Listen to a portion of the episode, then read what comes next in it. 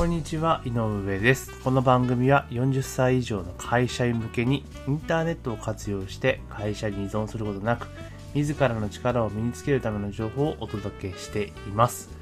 という形で、ポッドキャストを久しぶりですね。今日第23回なんですけれども、前回が4月でしたから3ヶ月、4ヶ月空いてしまいました。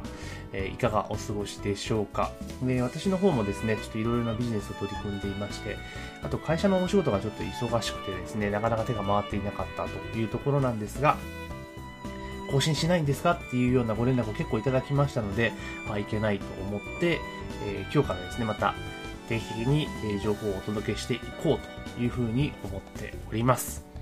で、今日はですね、何の話をしようかなと思っているんですけれども、えーポケモン GO ですね、ちょうど昨日、日本でリリースされたばかりの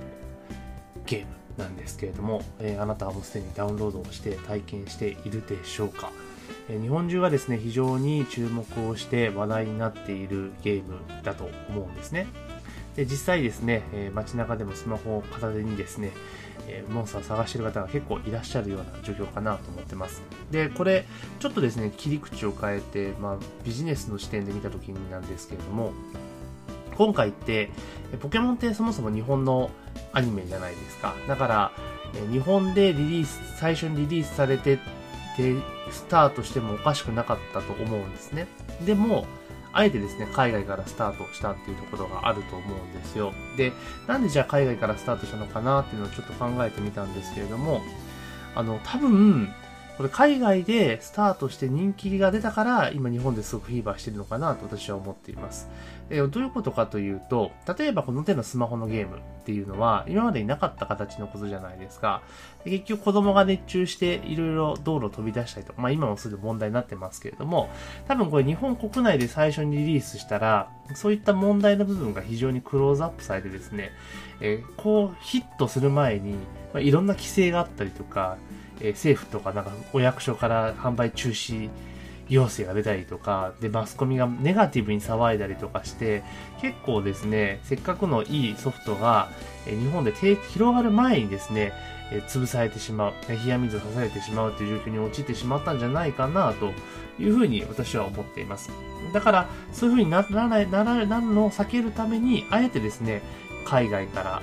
リリースをしたのかなというふうに私は思ってます。で、海外で先にリリースするメリットって何なのかっていうと、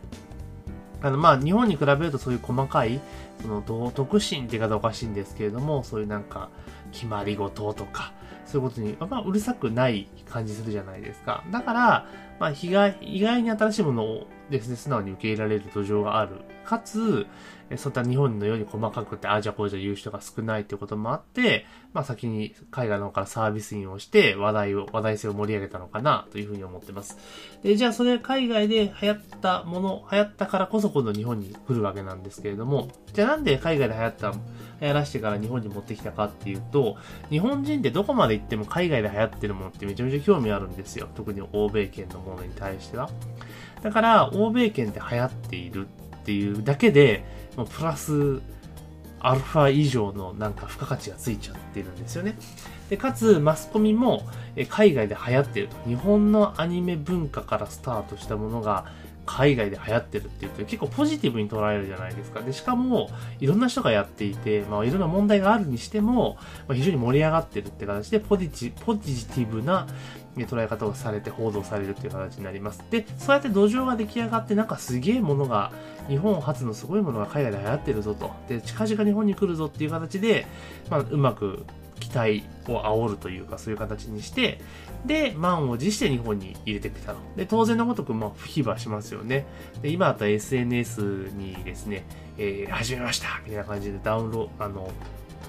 ポケモン GO の画面をキャプチャーしてですね、上げる方もいらっしゃるので、まあ、それで言うとどんどん拡散されてポケモン GO とは、みたいなのが広がっていくという形になります。で、すでにもう話題になって、海外で話題になって、どういうことが起こる、ああいうことが起こるってことがもう、ほぼ想定されてるじゃないですか。だから、それに対するうち、対策っていうものがもうすでに動いてるんですよね。例えば、そのなんか政府からも出てましたよね、その、ポケモン GO 使用についての注意とか、あとは、例えば出雲大社だったら、えー館内ってポケモン GO やるのダメよ、みたいな形でですね、一応禁止とか出てきてるわけですよ。で、これって、今海外で一回のスタートしていろんな問題が明らかになっているからこそ、まあ、先にですね、先手を打って対応しているという形になるんですね。だから、後から参入させたからこそ、まあ、こういった対応ができるという形になっていると。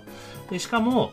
海外で流行っているものであるし、話題性があるものだから、やっぱりですね、その、そういう話題性があるものってところに人も集まるし、お金も集まってくるじゃないですか。だから、あんま冷や水させたくないっていう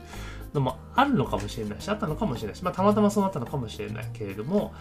日本を後に持ってくることによって、まあ、そういったメリットが表示できたのかな、というふうに思っております。なので、海外からスタートさせたのっていうのは本当に正解かなというふうに思ってますし、例えば日本でなかなか馴染みのないこととか新しいことをやろうと思ったら、あえて先に海外のマーケットでリリースして、まあ、テストマーケティングしてうまくいったら日本に入れるっていう考え方もありなんじゃないかなというふうに今回のポケモン GO の一件を見て感じました。で、じゃあ今度はまた違った切り口で考えたときに、ポケモン GO ってすごく今話題ですよね。じゃあこれをいかに今度マネタイズしていくかっていう視点で考えたときに、まあ、まずはそのレアなキャラクターを、捕まえて、それをキャラクターを売るってことも多分できると思うんですよ。キャラクター売買みたいな感じなこともできるのかなと思いますし、あと、まあ、手堅く言うならば、まあ、どこに何があったとかっていうものを、まあ、ブログ、とかワードプレイスの記事で書いていってアドセンスで集めるっていうのもアドセンスで稼ぐっていう手もありかなというふうに思います。まあ、さらに、あの、一歩進化させるのであれば、まあ、うまくいくかどうかは別にして、そのポケモン GO 最新情報みたいなものを配信するメルマガを作っても面白いんじゃないかなというふうに思います。まあ、ただ、ポケモン GO とかの場合っていうのは、その機能の特性を、ゲームの特性考えたら、LINE あったのが面白いかなというふうにも思います。で、当然のごとく、そのポケモン絡みはいっぱいいるところに人は集まってきますので、まあ、それをじゃあ意図的になんかやる手法っていうのを、例えば考えていくと、直接的にその稼げるわけじゃないですけれども、ポケモン GO を間接的に使って、まあ、稼ぐことができるんじゃないかなというふうに思ってます。例えば、リアルの実店舗がある業態の場合、そこの会場でなんかポケモン GO のイベントを自主的に開催するってこともできると思うんですよ。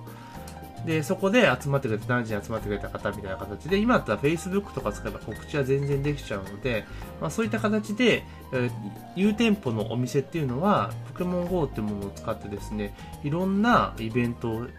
企画して、集客につなげることができるんじゃないかなというふうに思います。なので、結構ここまで話題のある、えー、スマホゲームになりますので、やっぱそれに乗っからない手ってないなというふうに思ってます。なので、もしあなたが今、飲食店で働いたりとか、飲食店のオーナーだったりとかする場合は、このポケモン GO の、ポケモン GO バブルと言っても過言じゃないと思うんですけど、そのバブルにうまく乗っかってですね、必要なものを直していくと、整備していくってことに差し掛かった方がいいんじゃないかなというふうに思っております。ま、なのでですね、今回ポケモン GO についてのお話をさせていただいたんですけれども、こういった市場のニーズです、ニュースですよね。ニュースもちょっとですね、いろいろ視点を切り替えていきながら、見ていくと。で、その裏にあることは何なんだろうって考えながらいくと、一つのニュースから得られる情報量というのは飛躍的に増えてきますので、必ずですね、記事を読んだらそのままスーって素直に受け止めるのではなくて、なんでそうなったんだろうかと。なんでこううまくいかなかったんだろうかなんでうまくいったんだろうかでその原因はこれとこれとこれとこれみたいな形のものをやっぱりあらかじめですね書き出しておくとかそういったことをするのが必要なんじゃないかなというふうに思います、まあ、そういった基礎知識を身につけるからこそいろいろなお金を稼ぐっていうことに目線がいくんじゃないのかなというふうに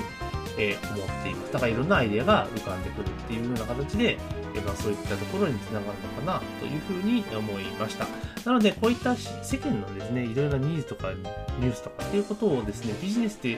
う視点で考えたときに、どこで儲かるのか、なんでそう広がったのかっていうことを考える習慣をつけるとですね、えー、アートの思考力が上がっていってビジネスにつながるんじゃないかなというふうに思っております。というわけで今回はですね、復活1回目というところで、たまたま旬なポケモン GO についててお話をさせていただきました。で、インターネット関係の、あの、ポッドキャストをお休みしていましたけれども、メルマガは常に毎日、えー、配信をさせていただいておりますので、まあ、最新の情報を知りたいという場合はですね、お手数ですが、えー、ウェブサイトというところをクリックしていただきますと、メルマガの方も立ち上がりますので、そちらからメルマガの方に